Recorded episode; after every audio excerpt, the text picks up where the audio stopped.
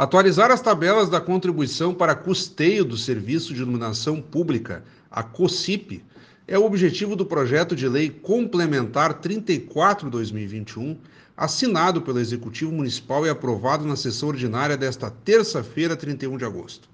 A medida altera pontos da Lei Complementar 12 de 1994, que instituiu o Código Tributário do município com a intenção de garantir maior capacidade de investimento à Prefeitura nos serviços de iluminação de uso comum.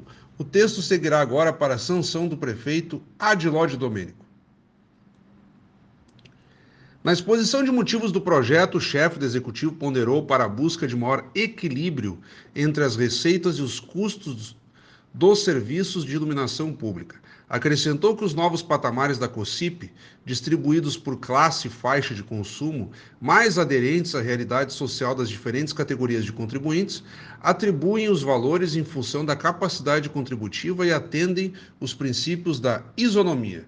De acordo com a matéria, as alíquotas da tabela 11 pretendem manter inalterado ou reduzir o valor cobrado para 23% dos contribuintes além de propor um percentual especial de 50% de desconto da alíquota para cada faixa de consumo, referente a consumidores residenciais classificados como baixa renda, que demandam até 300 kWh mês. Haverá uma fase de transição com alíquotas que terão vigência em 2022. A partir de 2023, entrariam em vigor as alíquotas definitivas.